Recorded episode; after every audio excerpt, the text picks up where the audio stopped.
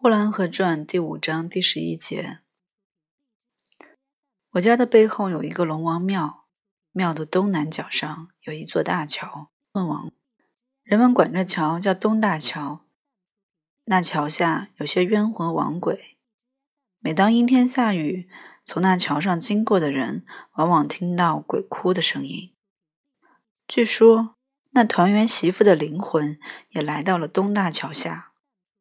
说他变成了一只很大的白兔，隔三差五的就到桥下来哭。有人问他哭什么，他说他要回家。那人若说明天我送你回去，那白兔子一听，拉过自己的大耳朵来，擦擦眼泪就不见了。若没有人理他，他就一哭哭到鸡叫天明。谢谢收听 FM 幺二六二二七三。